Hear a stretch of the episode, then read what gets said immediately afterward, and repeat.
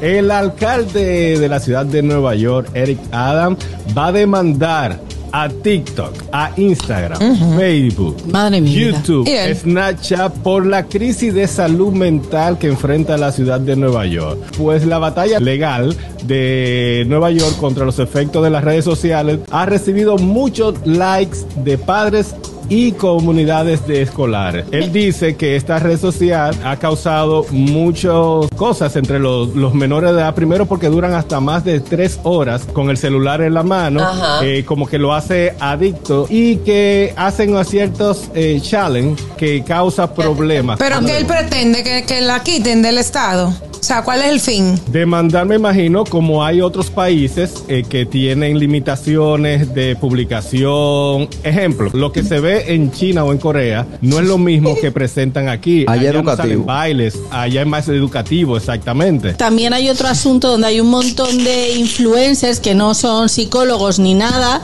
y entonces salen diciendo que tienen determinadas enfermedades mentales que se han autodiagnosticado. Son personas que están influyendo en adolescentes y en niños. Buenas. No hay que poner, echarle la culpa a TikTok ni nada, es lo como usted deje que su hijo lo use. Señores, pero, esa- Pero- esas aplicaciones muchas tienen un acuerdo de edad que te dicen que Claro. muchachos menores de edad no pueden No. utilizarla algunas. El gusto, el gusto de las 12.